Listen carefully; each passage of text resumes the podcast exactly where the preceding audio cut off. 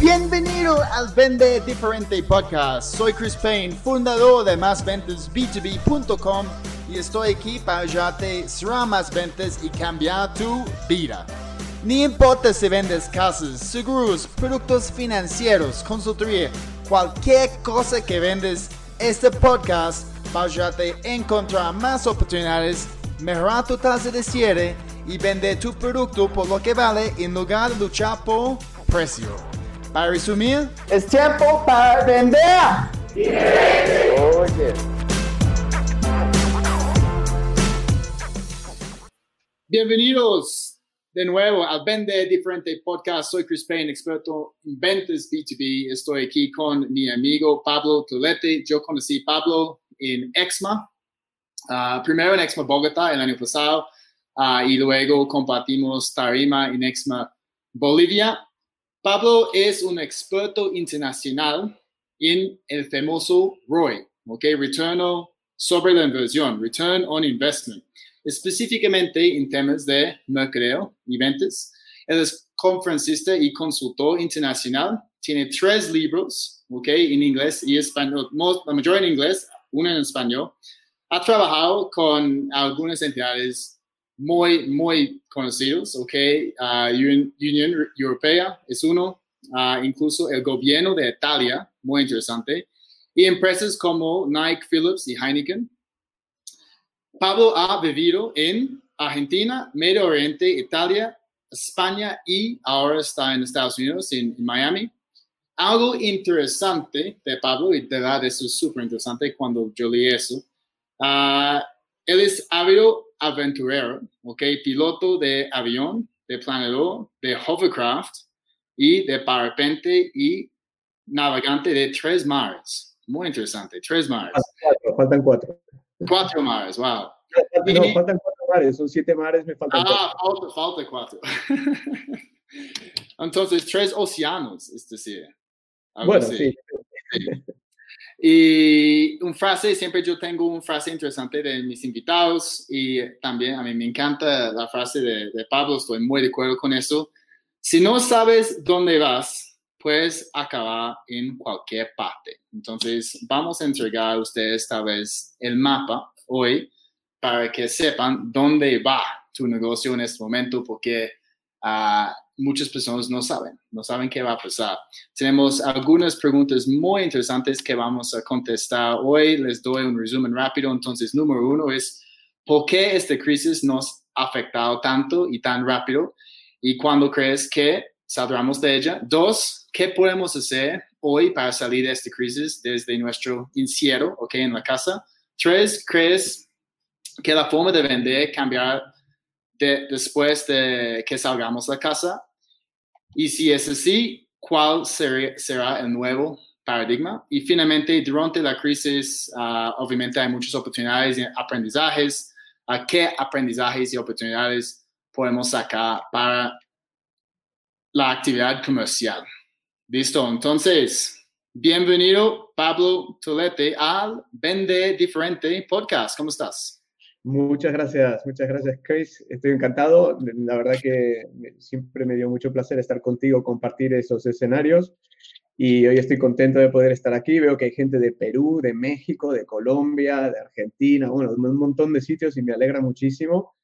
Y bueno, vamos a intentar de poner cosas sobre la mesa, aunque más no sean puntos de reflexión que la gente pueda utilizar, que le puedan ser útiles eh, para poder hacer algo eh, con este toro que nos está tocando lidiar y que, que de alguna forma eh, no nos queda otra que, que afrontarlo, vamos, no nos podemos escapar, no tenemos escape. No hay nada más que hacer en este momento. Exacto. Listo, entonces pues arrancamos con la primera pregunta y para mí pues um, eso es lo más importante, ¿ok? ¿Por qué esta crisis nos ha afectado tanto y tan rápido? ¿ok? ¿Y cuándo crees que saldremos de ella? Ya. Eh, el- yo creo que la respuesta es relativamente sencilla. Eh, esta- normalmente cuando hay crisis, la- las crisis de alguna forma, a diferencia de las, esta no es una crisis económica, esencialmente hablando, a diferencia de las crisis económicas o políticas, las crisis económicas o políticas, ¿cómo acontecen? Acontecen de a poco y en un momento dado de repente, ¿no? Entonces, hay desconfort, bla, bla, bla, boom, se cae la bolsa. Eh, hay eh, desconfort o descontento político, boom, revolución, o elecciones, o paros. O... Entonces, las crisis normalmente acontecen lentamente y en un momento dado de repente. Y esta es una crisis que no ha acontecido de esta forma, aconteció de repente, no hubo un anuncio, era una crisis completamente inesperada para la que no estábamos preparados y sobre todo es una crisis vital. Nunca hemos tenido una crisis vital. Las crisis vitales normalmente son individuales, o sea, oye, me voy a morir, enfermo, tengo un cáncer, lo que sea, eh, y es tu crisis vital. Esta es una crisis vital colectiva. Y fijaros el fenómeno que llevo pregonando desde hace bastantes semanas ya, y es que es la primera vez en los 150.000 años de historia de la raza humana, pesa de esto, 150.000 años que la raza humana existe, es la primera vez en la que toda la raza humana estamos haciendo lo mismo con el mismo gol, con el mismo objetivo, un objetivo común. La primera vez en la historia de la humanidad como raza, no de países, de partidos políticos, de corrientes, etcétera, etcétera. Y esto creo que es eh, importantísimo. ¿Cuándo creo que saldremos de ella? Pues realmente importa poco, porque tenemos muy poco control de aquello que nos va a hacer salir de la crisis, que es un punto de inflexión. ¿Cuál es el punto de inflexión? De la misma forma eh, que las crisis económicas salen a través de unos procesos lentos de recuperación, en este caso, en este caso de la crisis vital saldremos eh, de una forma repentina, exactamente igual a la que entramos cuando haya un momento de inflexión. Ese momento de inflexión es la vacuna o un tratamiento viable. Cuando digo viable, no solamente eh, farmacéuticamente viable, sino también económicamente viable. Que puedes ir a la farmacia, te compras una pastilla por 10 dólares, te la tomas y se acabó la gripe. Em, con lo cual aquí hay que diferenciar entre las dos cosas, ¿no? La crisis vital, que es la que nos está de alguna forma em, tirando abajo anímicamente, nos obliga a estar encerrados, pero nos ha unido y nos ha hecho descubrir cosas nuevas de las que vamos a hablar. Y por otro lado, la crisis económica que ya estamos sintiendo y que sabemos de la que no vamos a salir de repente pero que sí podemos vislumbrar cómo vamos a salir. Con lo cual, no importa cuándo saldremos de la crisis, porque saldremos tarde o temprano y más, más temprano que tarde, eh, sino cómo saldremos de la crisis. Yo creo que ahí está la diferencia.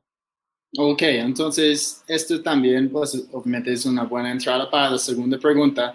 Entonces, para resumir, de verdad no sabemos cuándo vamos a salir de esta crisis. Ah, no sabemos cuándo vamos a encontrar una vacuna, por ejemplo, pero tenemos que aceptar lo que está pasando, Tenemos que aceptarlo y seguir adelante. Entonces, uh, para, este es un buen segue para la segunda pregunta. ¿Qué podemos hacer hoy para salir de esta crisis desde nuestro encierro en la casa? ¿ok?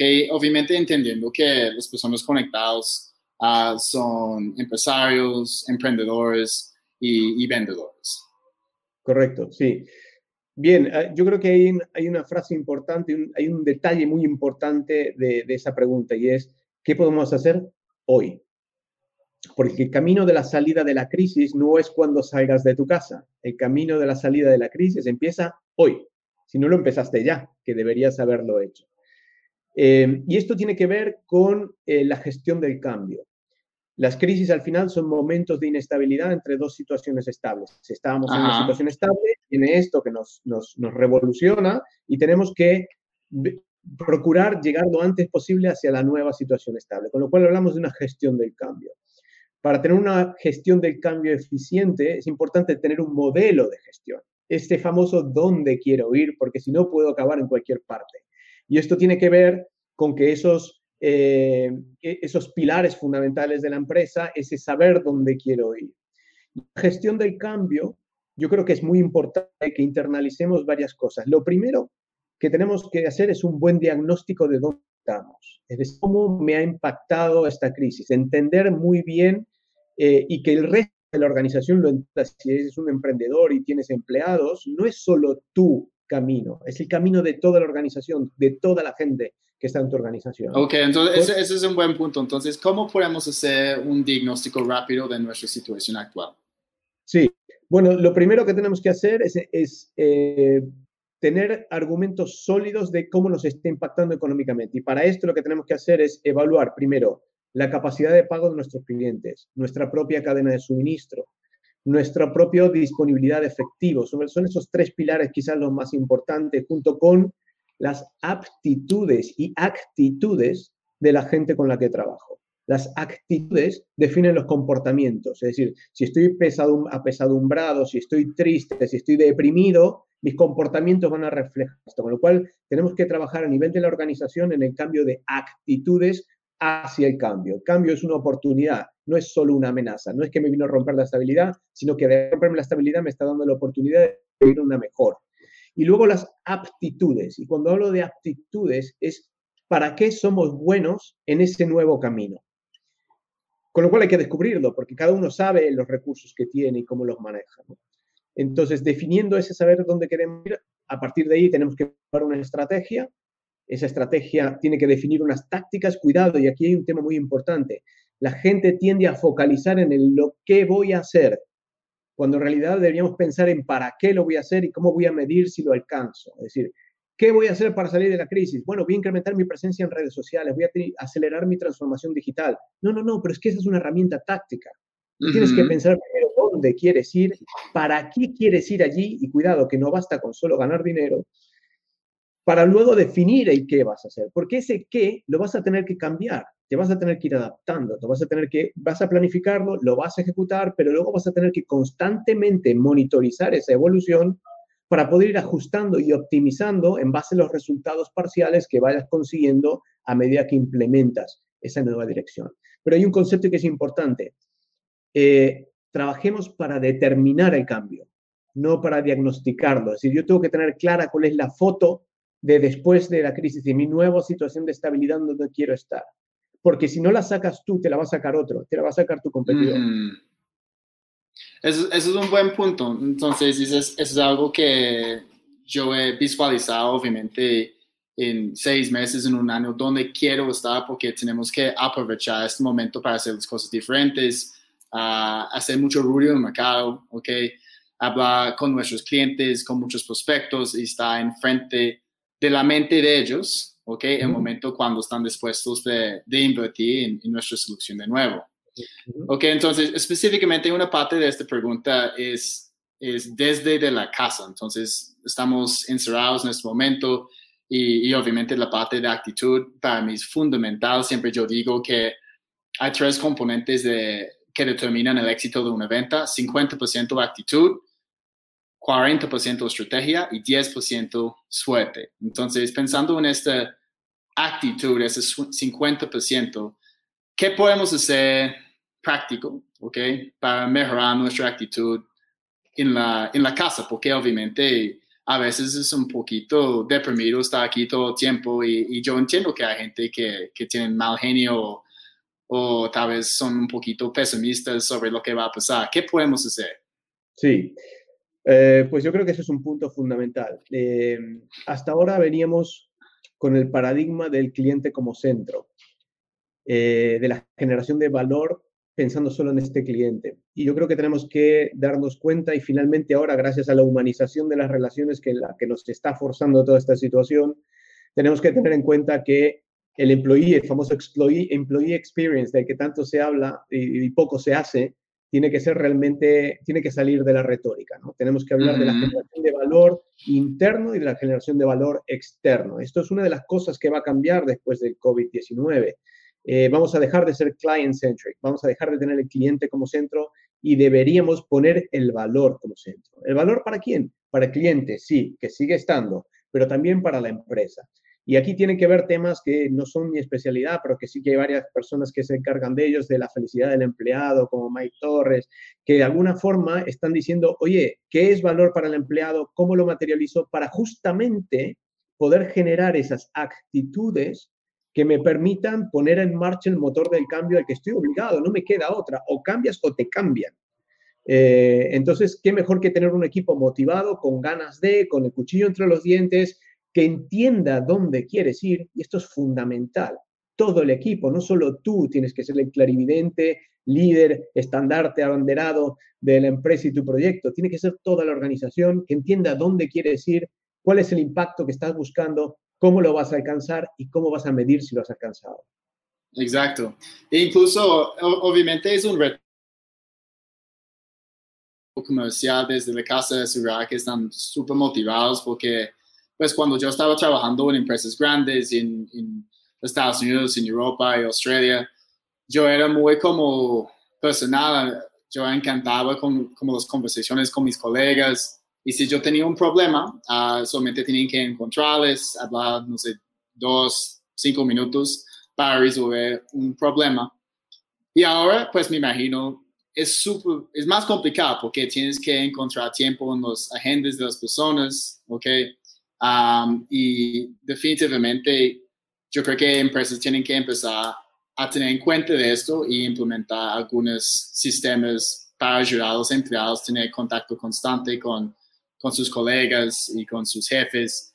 Um, entonces, para mí, eso, eso, es la parte más práctica. Entonces, aparte de tener actitud, uh, tenemos que empezar a implementar modelos de gestión comerciales, ¿ok?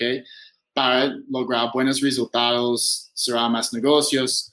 Y por eso tenemos la tercera pregunta uh, de Pablo, que es, ¿crees que la forma de vender cambiará después de uh, que salgamos de esta casa o esta crisis, ¿ok? De nuestras casas y esta crisis. Y así es, ¿cuál será la nueva paradigma? Entonces, todo está cambiando. Entonces, estamos cambiando nuestro modelo de vender en este momento.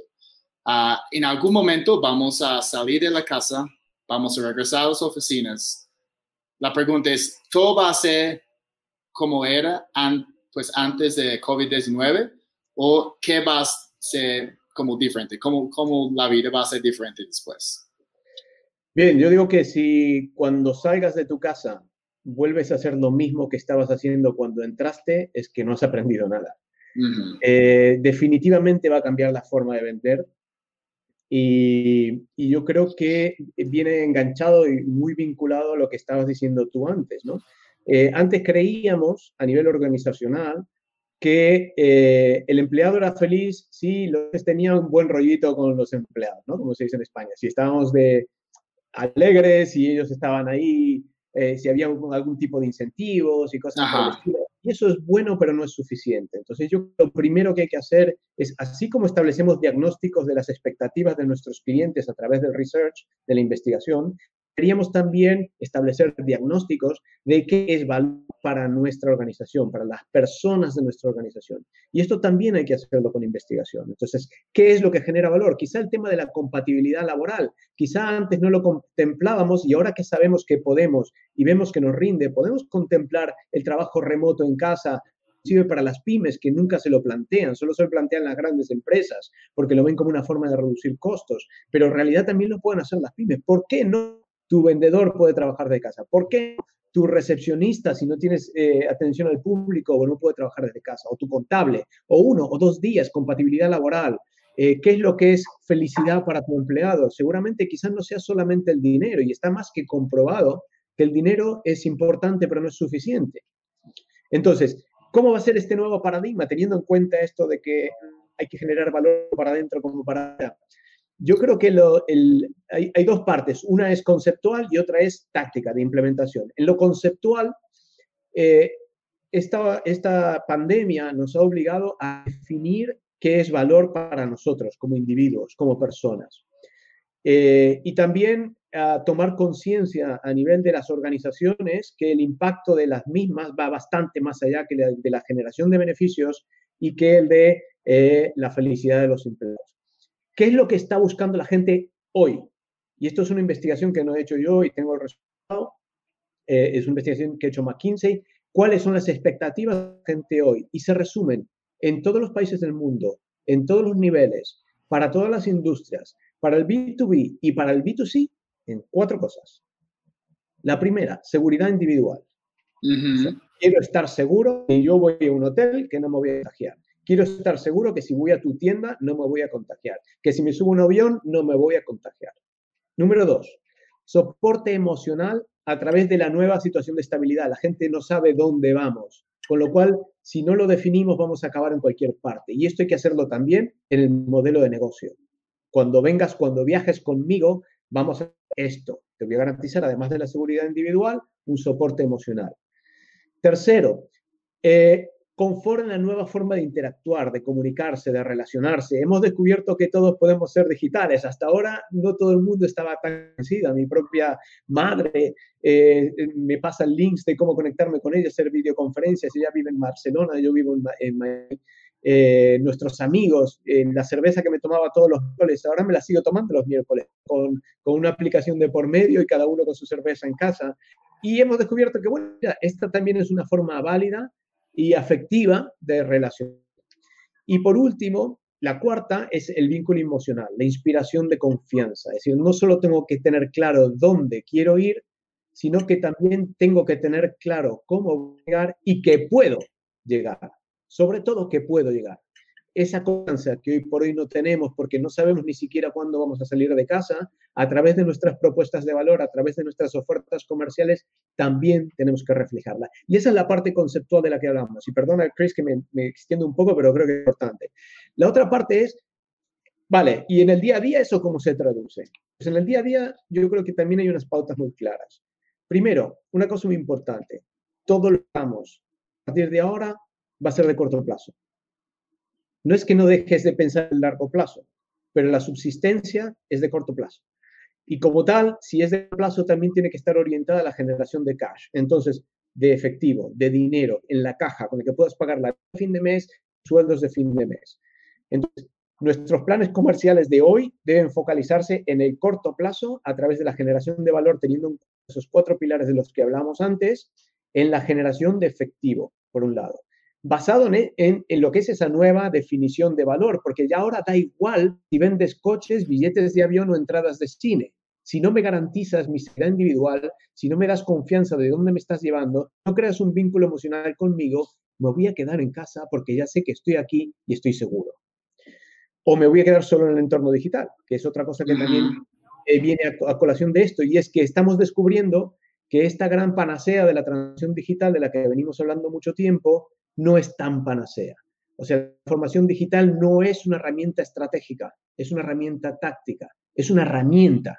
O sea, no es tu estrategia. La transformación digital no puede ser la estrategia de tu negocio. ¿Por qué? Porque si el mundo fuera 100% digital, como lo está haciendo ahora, los negocios seguirían yendo bien. Y está probado que no están yendo bien. Con lo cual, necesitamos crear que nuestras propuestas comerciales de la salida de crisis que tenemos que diseñar hoy son aquellas que combinan experiencias en entornos digitales y se apalancan en ellas porque tenemos menos costos y podemos tener más impacto y mejor segmentación, pero también que tengan experiencias vitales físicas, presenciales. Es decir, tenemos que combinar estos dos mundos. Hasta ahora hablamos o de uno o de otro. No, no, no, señores. Esto debe ser más que combinado, debe ser convergente. Tenemos que ir hacia el mismo camino, con la misma confianza y usando herramientas y vías distintas. Con lo cual, el tema de las experiencias. Aprovechar, obviamente, la inercia, la inercia del uso de los canales digitales. Y por último, como decía antes, nos hemos vuelto más sensibles. Oye, estupendo, ya era hora. Empecemos a pensar a nivel organizacional en esos términos. ¿Qué quiero decir con esto? Los negocios, esto no lo digo yo, lo dice Richard Branson, los negocios del futuro son aquellos que vayan más allá de los beneficios. ¿Y esto qué quiere decir? Que nuestros modelos de negocio, importante, el modelo de negocio debe incorporar objetivos que vayan más allá de los beneficios. Las empresas necesitan los beneficios para respirar, para vivir, pero no es suficiente. Sabemos que las empresas y las organizaciones, no solo las empresas, generan un impacto social, generan un impacto medioambiental a través del comportamiento individual de las personas y tenemos que saber gestionar y dirigir ese comportamiento individual para que generemos impactos económicos para dentro y para afuera, sociales para dentro y para afuera y medioambientales para todos. Buenísimo. Y incluso eso es algo que, que yo digo dentro de mis conferencias. Uh, yo digo que la gente no compra un producto, tampoco una solución. La gente está comprando un cambio. ¿ok? Entonces, eh, para mí eso es un poquito más allá de solamente los beneficios. Tenemos que entender cuál es el cambio uh, verdadero que nuestro cliente quiere en el futuro. Y tenemos que empezar a pensar más así, chicos, cuál es el cambio que nuestros clientes uh, quieren lograr a través de, obviamente, la implementación de esos, esos cuatro valores. Um, chicos, esto, eso es un podcast interactivo, ¿ok? Y por eso tenemos varias personas conectadas aquí en uh, Instagram y YouTube y Facebook en este momento. Entonces, cualquier pregunta que tienen en este momento, uh, nos encantaría verlos. Uh, tenemos una pregunta aquí, Pablo, um, de Adriana uh, Hogan, Hogan, Torres. algo más, más sencillo, pero yo creo que muchas personas obviamente están pensando en eso, porque es, es muy chévere hablar de, de gestión de cambio y tenemos que hacer un cambio, pero ¿cómo podemos implementar la gestión de cambio? Pensando que obviamente algunos son vendedores y ellos tienen que hablar con los otros ejecutivos o los directores de la empresa para ejecutar este, este cambio. ¿Cómo podemos hacerlo? ¿O ¿Cuál es la manera más fácil? Sí, pues a mí me gusta una frase también mucho que es cambiar es fácil, lo difícil es mantener el cambio. es decir, tú puedes decidir oye, a partir de hoy soy deportista. Perfecto, has cambiado, eres deportista hoy. Pero ¿vas a seguir siendo deportista la semana que viene? ¿Vas a seguir siendo deportista dentro de seis meses? Eso es lo más difícil. Con lo cual, eh, poder implementar este cambio, primero es tener conciencia de que eh, un cambio necesariamente implica una nueva dirección. Necesariamente, si no, no es cambio. Con lo cual, tenemos que entender de dónde salimos y dónde queremos ir. Y, eso viene del liderazgo, de la dirección de la empresa, de la dirección comercial. Si esto no está en su sitio, todos aquellos que no lo tengamos porque no lo podemos decidir, si tú eres un, un, vendedor de una empresa, si tú eres un comercial de una empresa y no tienes esto claro, exígelo, pídelo. Oye, vale, perfecto, tú quieres vender, lo entiendo, pero ¿dónde estamos yendo? ¿Cuál es la, ¿De dónde estamos viniendo? Tengo una cadena de suministros que me apoye si vendo 10 o si vendo 100, igualmente mis clientes no están dispuestos a pagar esto. ¿Qué estoy haciendo para saber si podemos alcanzar esto? ¿De qué forma le estamos dando seguridad individual? ¿Cómo estamos creando el vínculo emocional con el cliente?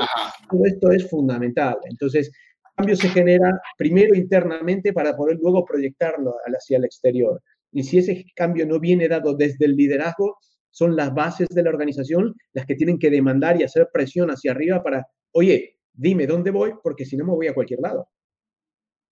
Exacto. Y obviamente el mundo está cambiando y, los mercados y las tendencias están cambiando también. Entonces, uh, generalmente dentro de una empresa grande, los, los vendedores pueden ver a primera mano como los cambios porque ellos están hablando con los clientes. Entonces, para mí, hoy es el momento para los, los, vendedores dentro de una empresa tener uh, reuniones, puede ser semanales con sus jefes, ok, pasar esta información a la gerencia para que ellos puedan tomar decisiones de acuerdo de, de, lo que está pasando en el mercado, porque obviamente las necesidades que la gente tenía hace dos meses ahora han cambiado totalmente diferente. Yo, yo recuerdo algunas conversaciones que yo tuve con un cliente sobre lo que él quería lograr en 2020 y en febrero fue obviamente lograr algunas metas grandes, um, entrar a mercados nuevos y ahora su meta es que él no quiere despedir todo su, su fuerza comercial.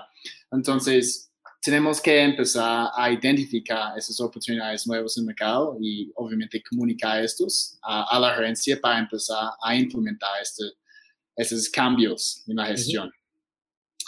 También tenemos algunas otras preguntas. Ah, Manuel. Ok, una de Manuel Agüero. Okay. ¿Cómo podemos hacer, uh, cómo podemos hacer para convencer a clientes si muchos no tienen conocimiento del Internet o herramientas digitales y cuando queremos contactar a ellos tienen miedo de hacerlo por Internet? Es, es una muy buena pregunta. Gracias, Manuel. Desde Costa Rica, que me faltó mencionar antes. Eh, pues todavía, a ver, eh, entiendo que en los países eh, de Latinoamérica la penetración de Internet no es la misma que en Estados Unidos o que en Europa, donde estamos a niveles de casi el 100%. Eh, el otro día estaba mirando estadísticas.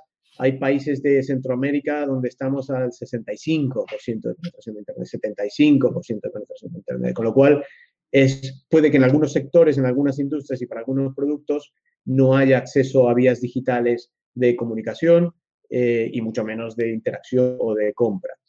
Eh, pero en el caso que haya que convencer a alguien, yo creo que esta crisis, una de las cosas y de los aprendizajes que nos ha dado y, eh, importante es que quitarnos el miedo a lo digital. Eh, antes yo creo que muy poca gente, bueno, no sé, no, tengo una estadística robusta para decirlo, pero me da la sensación de que poca gente hacía la compra del supermercado por Internet, eh, sobre todo en los países en vías de desarrollo. Y ahora cada vez más la gente tiene menos miedo. O sea, por un lado creo que esto nos ha facilitado el, perder un poquito ese miedo del que habla Manuel con las herramientas digitales. Aún así, todavía hay gente que lo mantendrá. En esa gente va a ser muy difícil que la convenzas, eh, Manuel. Yo creo que lo que hay que hacer es combinar y hacer converger esas opciones de interacción con el cliente entre las digitales y la presencial. O sea, las opciones de comunicación y de interacción deben a partir de ahora ser siempre dobles, online, offline, para que tú tengas la opción. Y olvídate luego de la senda del cliente, de por dónde entra, por dónde sale, eso da igual. Lo que importa es qué influencia tiene en la toma de decisiones de compras de tu cliente, el canal que tú estás usando.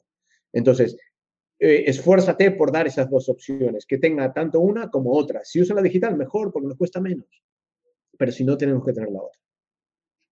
Exacto. Y incluso, pues, por ejemplo, WhatsApp um, es, casi global, todo el mundo está usándolo. Um, y podemos hacer llamadas a cualquier persona con WhatsApp, solamente necesitamos una, una conexión a Internet, Manuel. Entonces, yo empezaría así con comunicación a través de WhatsApp, tal vez hacer una, una videollamada por WhatsApp, ok, sus clientes pueden acostumbrarse con lo que está pasando, luego enviar una invitación a una transmisión o hacer un Zoom, y ellos van poco a poco entendiendo que, mira, obviamente esas herramientas digitales funcionan muy bien y, son más productivos. Porque de verdad, sí.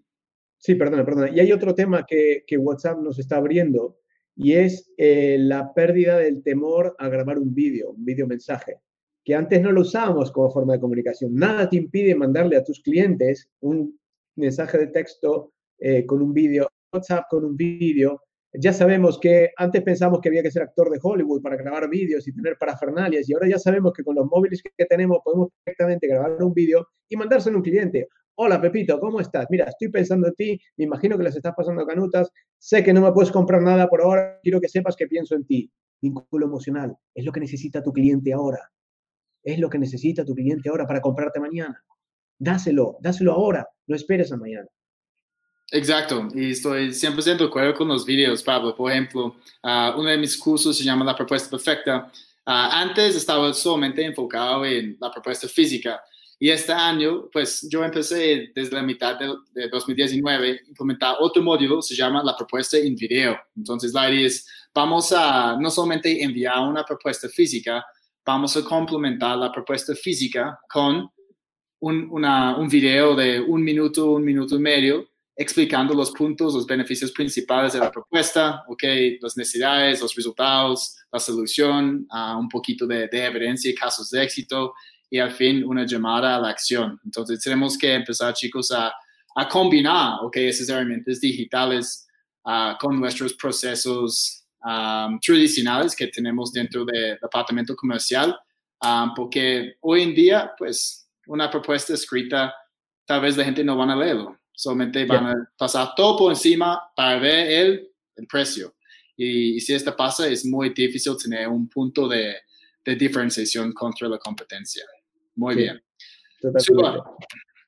Entonces, chicos, por favor, siguen con las preguntas. Vamos a, a continuar, ¿ok? Con pregunta número 4. Solamente tenemos 24 minutos más. Ah, y la pregunta es, obviamente durante esas crisis, hay, esas crisis, uh, lo que estamos pasando ahora es, algo único, uh, hay muchos aprendizajes y oportunidades. Entonces, ¿qué aprendizajes y oportunidades podemos sacar para la actividad específicamente comercial, pensando en, en la parte de ventas y aumentar ventas en los próximos meses? Sí. Bueno, eh, yo creo que hay muchos aprendizajes que estamos sacando de esta crisis. Algunos hemos comentado, ¿no? La desmitificación de lo digital, lo hemos comentado antes la revalorización de la experiencia, esto también lo hemos comentado antes, la adopción y el uso forzado para algunos que no estaban tan convencidos de las herramientas digitales. Eh, hemos aprendido a ser eficientes en la gestión y la obtención de resultados a través de interacciones remotas, que antes no lo teníamos tan claro.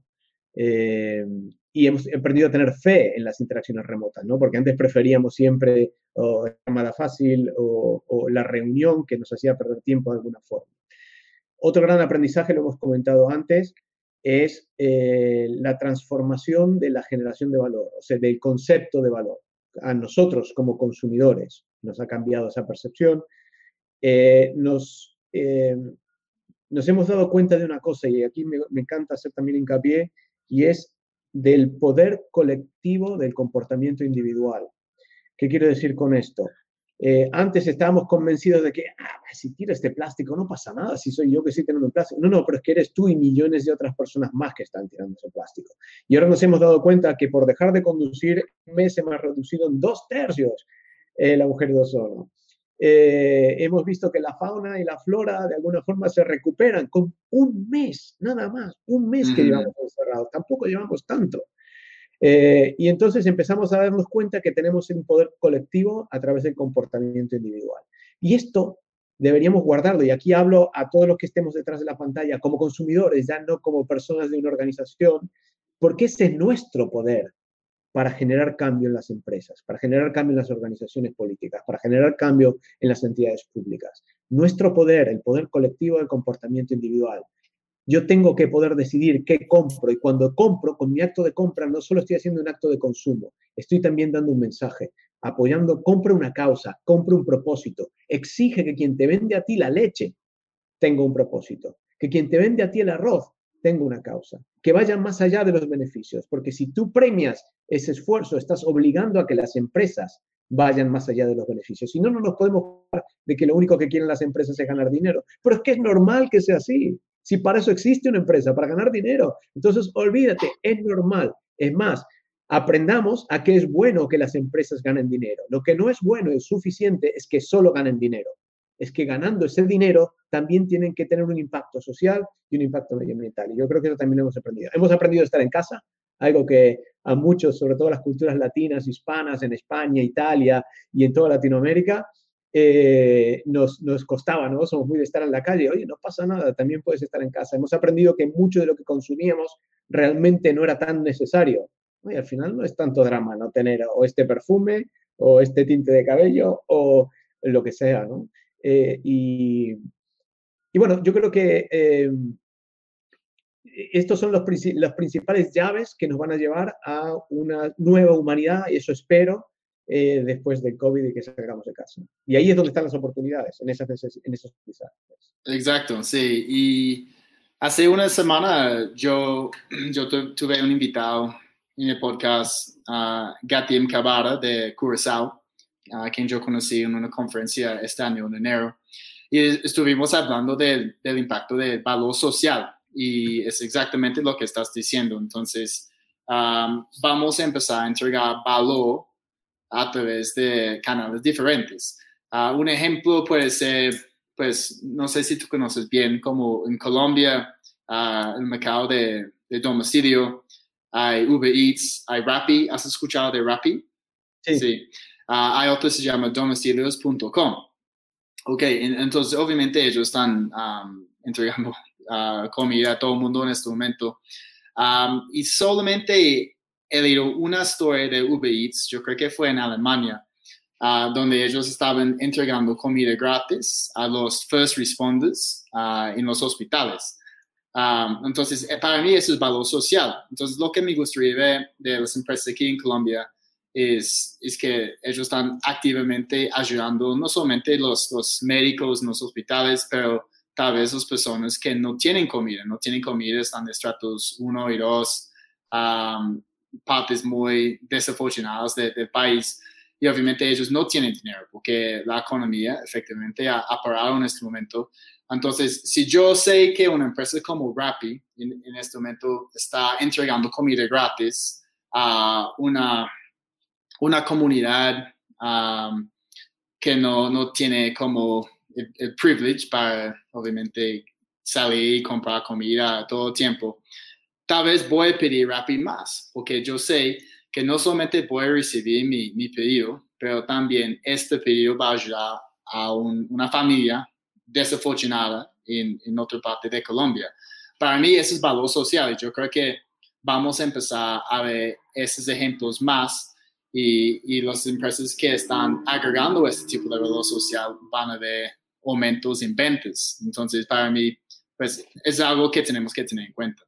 Totalmente, totalmente. Y justamente el, quinto libro que estoy a punto de lanzar este año se llama Marketing para salvar al mundo. Y aquí es donde el marketing es la palanca fundamental para poder activar este cambio. Y esto viene un poco a colación de la respuesta a una pregunta de Ricardo que dice, eh, Pablo, ¿cómo puedo darle más propuestas de valor a mi cliente de las que ya le he dado? Pues este es un valor que el cliente no ha recibido de ti. Pero lo importante es comunicarlo. Si no comunicas que esta empresa está regalando comida, es más, ponte bombos y platillos a comunicarlo.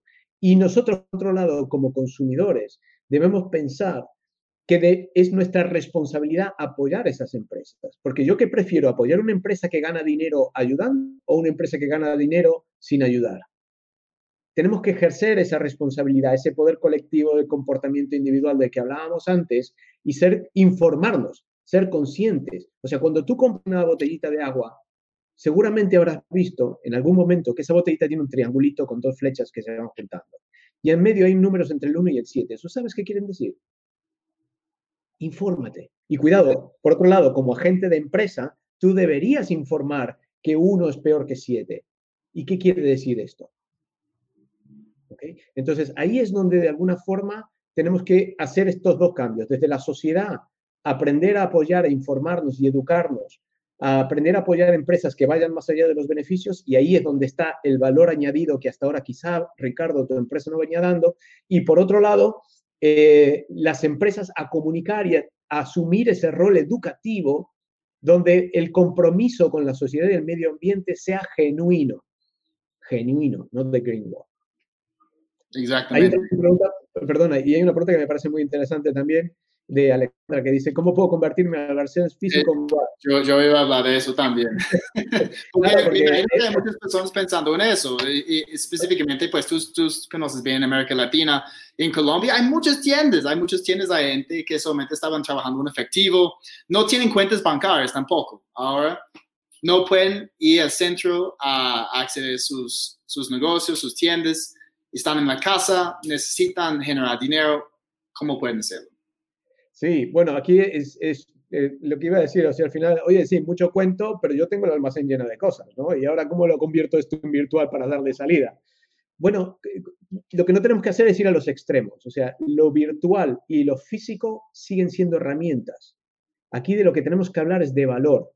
Entonces, si tú tienes el valor metido en el almacén y no lo puedes sacar, empieza a ver cómo generas valor a través de eso que tienes en el almacén con herramientas que puedas usar. Entonces, tú puedes hacer una venta futuro, puedes hacer un crédito, puedes hacer una financiación, puedes hacer que el cliente lo venga a recoger, puedes darle un incentivo. Busca formas, concéntrate en valor. El producto tiene que venir enganchado a esa propuesta de valor. El producto que tú tienes en el almacén y que no puedes sacar, no lo vas a convertir en virtual. Es decir, el paquete de fideo que tienes que vender en tu almacén mañana, no lo puedes mandar a través de una impresora todavía. Ya veremos si en un futuro se podrá pero sí que puedes tener y generar interacciones que estén a tu alcance, que hoy no es la física, que es digital, para generar valor que en algún momento te permita sacar ese paquete de pasta que tienes en el almacén. ¿no?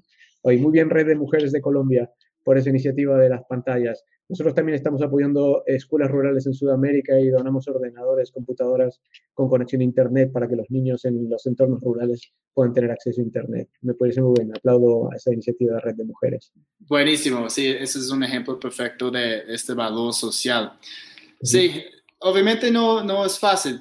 Por, ejemplo, yo he, tenido conversaciones con concesionarios que están vendiendo carros. Entonces, para ellos ¿qué, ¿qué, pueden hacer en este momento? De nuevo, para mí es, trabajar en la experiencia también, ¿ok? Y, empezar a ofrecer algo, se llama un producto um, de entrada fácil, ¿ok?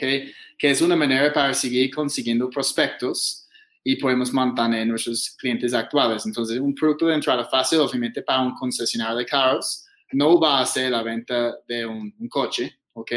Pero puede ser la venta de una experiencia uh, fuera de la ciudad, tal vez en, junio o julio, dentro de un, car premium ¿ok?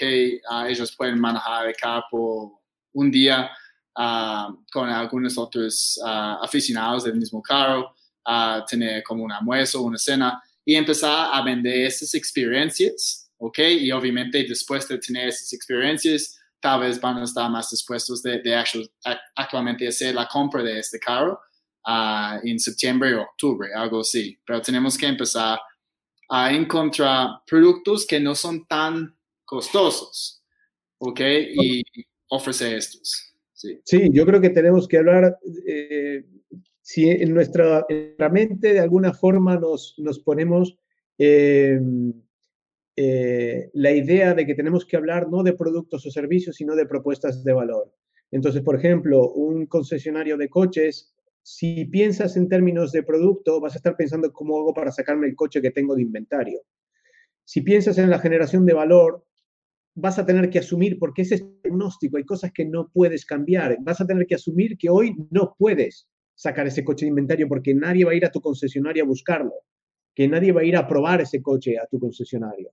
Entonces, ¿cómo puedes generar valor? Y aquí hay un montón de oportunidades de generar valor. Vídeos tutoriales, cursos de conducción segura eh, a través de vídeos en Internet. Y no hace falta que tengas un set de Hollywood, repito, para poder rodar este tipo de cosas. La gente está acostumbrada al vídeo casero, no pasa nada pero hazlo, dale valor. Seguridad individual, lo dijimos antes, número uno que está buscando la gente, pues dásela a través de la seguridad que dan tus coches. Hazte, métete dentro de tu coche, mira, ves aquí y vamos a hacer y pégale un martillazo al volante para que vean cómo explota un airbag. Eh, mira, tuve la, el año pasado tuve la desgracia de tener un choque con destrucción total de mi coche y me explotó el airbag. Iba con tres niños en el coche. El coche se llenó de humo, pensamos que se incendiaba el coche. Salimos corriendo, momento de pánico, porque nadie me había dicho que cuando explota un airbag hay humo. Si yo lo hubiera sabido antes, me hubiera ahorrado todo ese trama. Oye, concesionario de coches, aprovecha, muestra cuando explota un airbag, qué es lo que pasa, que sale humo, que hay olor a quemado, se te está incendiando el coche, por ejemplo. O cómo hacer para cambiar la goma del limpiaparabrisas, que es un mantenimiento barato, así te lo ahorras y no tienes que venir con nosotros y gastar dinero. Genera valor.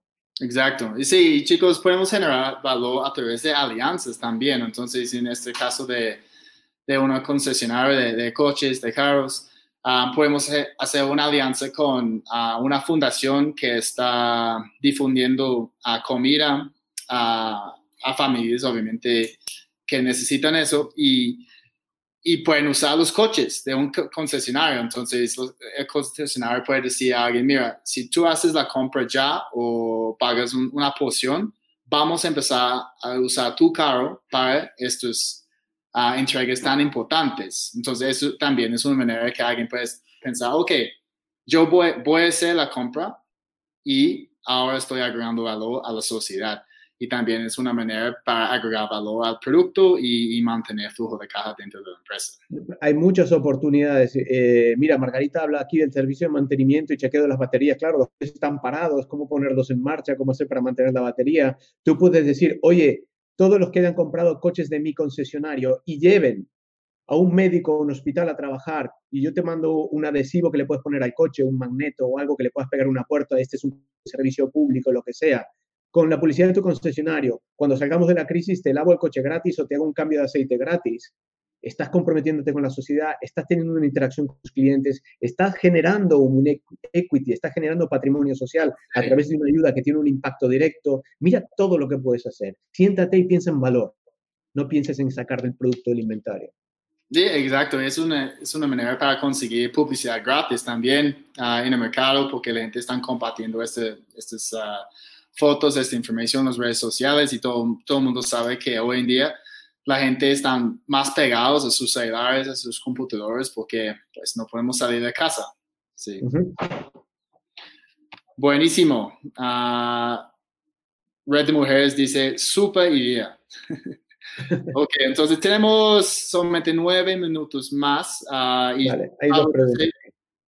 yo sé que también tenías algunos puntos um, para terminar este, este podcast, entonces había cuatro, entonces vamos a ver los cuatro takeaways, puntos principales de la charla y tal vez tenemos ah, tiempo para contestar una pregunta más. Entonces aquí tienes punto para cerrar uno, la salida de la crisis no empieza cuando salgamos de casa, empieza hoy.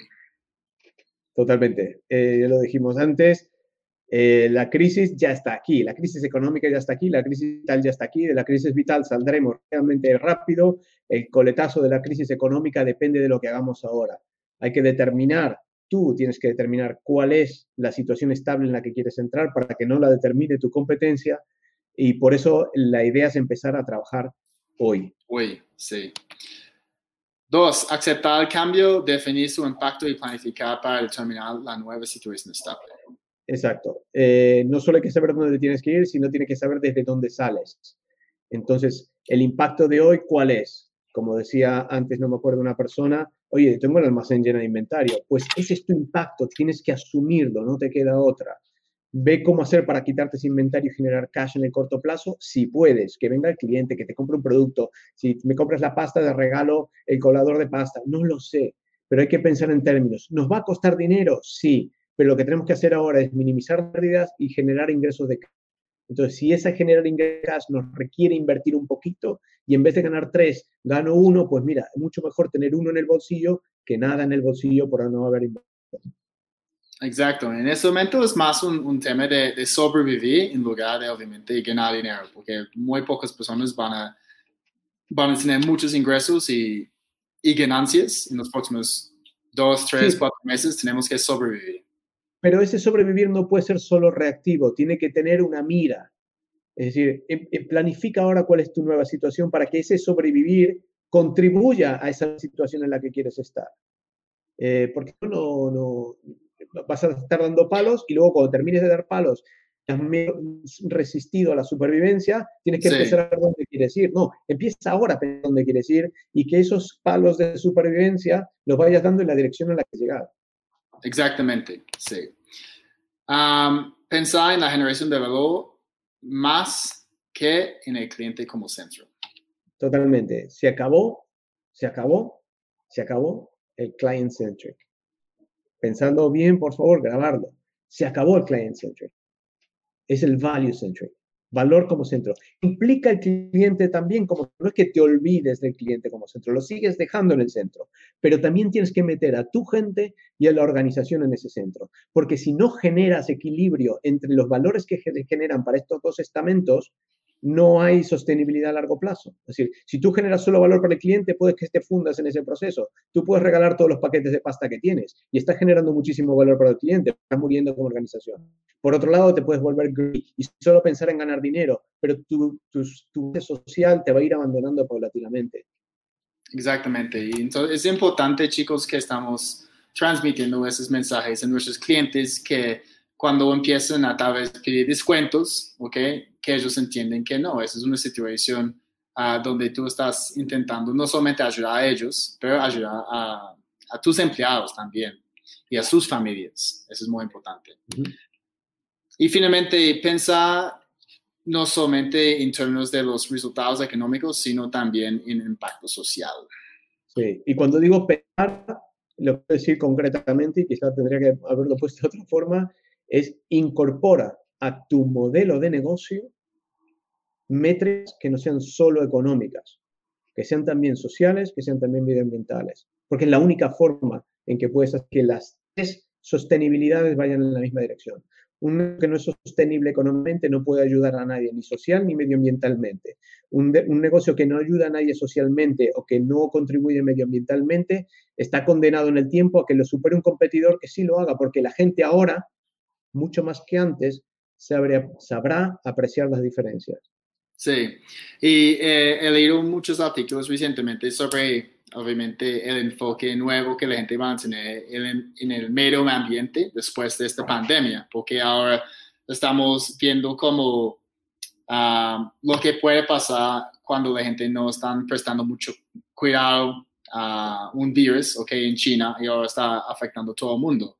Y lo mismo está pasando en el medio ambiente. Entonces, uh, hemos visto por años uh, lo, el impacto del cambio climático en el mundo. Entonces, um, lo que estoy viendo es que en dos, tres, cuatro, cinco meses, de nuevo, vamos a, a tomar todos estos temas un poquito más serio, porque si esto está pasando en nosotros hoy y no estamos prestando mucho atención o cuidado a lo que estaba pasando en China en diciembre, va a ser grave, grave en dos, tres, cuatro años uh, con el tema de, de, medio ambiente. Entonces, este definitivamente tiene que estar incorporado en algún sentido en nuestro modelo de negocio.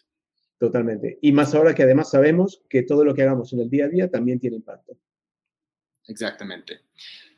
Super. Entonces tenemos tres minutos más, tal vez. Um, con, podemos contestar una pregunta más. Um, Hay dos. Yo creo que son dos que se pueden, se pueden juntar. La de Natalia y la de Ricardo, que habla de un producto que no es vital, cómo hago para venderlo y cómo hago para vender un producto para el cual necesito hacer demostraciones físicas y pruebas antes de compra. Ricardo, si me das un ejemplo de producto, lo vemos con más detalle, pero uno como otro, si es o no es vital, eh, como si necesitas de una demostración física, eh, yo creo que eh, volvemos a, a, lo que comentaba antes, es decir, si no es vital, mira cómo puedes hacer para generar valor, no digo para que se vuelva vital, porque un perfume, por ejemplo, no es vital, pero cómo puedes hacer para generar valor para que esa persona esté decidida a comprar algo que no es vital, porque de alguna forma está contribuyendo a la sociedad, está contribuyendo al medio ambiente, está contribuyendo a una causa, está contribuyendo a un propósito. Démosle a la gente causas, démosle a la gente propósitos, que va a ser mucho más fuerte, que es lo que ahora estamos haciendo, que simplemente el argumento racional de por qué tiene que comprar un perfume o no, o emocional de que me siento guapa o guapo y, estoy mejor. Y si necesitas una demostración física, pues mira, eh, dependiendo un poco el producto, eh, habrá que buscar cómo generar ese valor también. O sea, un perfume, por ejemplo, volviendo al mismo ejemplo de antes, eh, si tú no lo hueles es muy difícil que lo compres por la botellita o por el nombre, a menos que lo conozcas, pero si no lo conocías, hasta que no huelas el perfume no te decides a comprarlo. Pues bueno, mira cómo puedes hacer para describirlo conceptualmente, para que la gente visualice ese aroma a través de vídeos que pueden ser interesantes. Fíjate si no puedes hacer un marketing directo con una muestra de la esencia en un papel, no hace falta que sea ni siquiera el líquido, que la gente pueda oler cosas por el estilo. Buenísimo, pues ya estamos, estamos cerrando en Instagram, entonces invito a todo el mundo en Instagram, en este momento conéctate a YouTube. Ya terminó. Ah, listo, y vamos cerrando este fantástico ah, podcast con mi amigo Pablo. Uh, incluso Natalia, para ayudarte aquí, tienes que entender perfectamente la necesidad de tu público objetivo, porque si estaban comprando tu producto antes, aún puede existir una necesidad, tal vez no es una prioridad, uh, pero hay, hay maneras en que tú puedes generar urgencia para hacer la compra, puede ser una oferta especial de solamente un día, tal vez pueden uh, tener una una oferta especial por número de uh, unidades que van a comprar, cosas así, pero solamente es un caso de atender la necesidad que tienen y tal vez agregar un poquito más de, urgencia. Este puede ser otro podcast totalmente diferente en cómo generar urgencia en la compra. Listo, entonces pues muchas gracias a Pablo por estar aquí con nosotros. Uh, de verdad, uh, a mí me encanta todos esos temas de modelos de negocio y aplica mucho en lo que estamos haciendo uh, hoy en día. Tenemos que ser muy proactivos okay, en nuestros negocios, uh, pensar en el futuro y empezar a preparar ya para lograr lo que queremos lograr en el futuro. También quiero compartir con todos conectados en este momento que mi próximo taller virtual, que puede ser, va a ser seguimiento efectivo el 29 de abril, aún pueden inscribirse, incluso uh, voy a enviar una invitación a este taller después de este, esta transmisión. seguimiento es fundamental para cerrar ventas. Estoy seguro que Pablo, estás de acuerdo conmigo ahí. Si no estamos haciendo seguimiento, uh, no vamos a aprovechar todas las oportunidades que tenemos en nuestro pipeline y tenemos que hacer seguimiento de una manera efectiva, seguimiento para enamorar en lugar de fastidiar, no, no seguimiento que es una llamada como, hola, ¿cómo estás? Solamente estoy haciendo seguimiento, ¿vas a tomar una decisión? Ok, no, eso es fastidioso y la gente no, no van a valorar este tipo de comunicación y tenemos que hacer seguimiento de una manera que va a agregar valor a nuestros clientes todo el tiempo. ¿Listo? Sí a caballo de lo que acabas de decir ahora, tenemos que trabajar no para despertar interés, sino para ser interesantes. A mí me encanta, sí. Y, y poner nuestros prospectos a pensar también, ¿ok? Super, entonces, pues, Pablo, ¿quieres contarnos rápidamente dónde podemos encontrarte en las redes y, tal vez uh, comprar tus libros? Sí, bueno, mis libros están todos en Amazon, eh, Pablo Turletti con doble T al final y latina, es fácil, mi página web la tenéis impresa de este lado, de este lado, eh, pabloturletti.com o roymarketinginstitute.org y en las redes sociales como Pablo Turletti, en Instagram Turletti, eh, ahí está toda la información y, y bueno, si me quieren seguir, encantado y de contestar preguntas también por esas vías. Listo, entonces ustedes pueden seguir Pablo en las redes, incluso obviamente pueden seguirme también uh, en Instagram, Chris Payne B2B. Y porfa, um, pueden inscribirse en este canal de YouTube. Ahí hay un botón para inscribirse uh, y tiene notificaciones de todas sus transmisiones en vivo que voy a hacer este mes. Incluso la próxima transmisión en vivo que voy a hacer va a ser con Silvia Carrillo de Perú y vamos a hablar del poder del cuerpo y cómo podemos usar el cuerpo para vender más. Específicamente usar el cuerpo dentro de videoconferencias, que, que es la nueva realidad. Entonces va a ser muy no interesante. Mucho, ¿eh? No para mucho ese tema. Yo me voy a apuntar. Sí. Primero tenemos que prender la cámara. sí.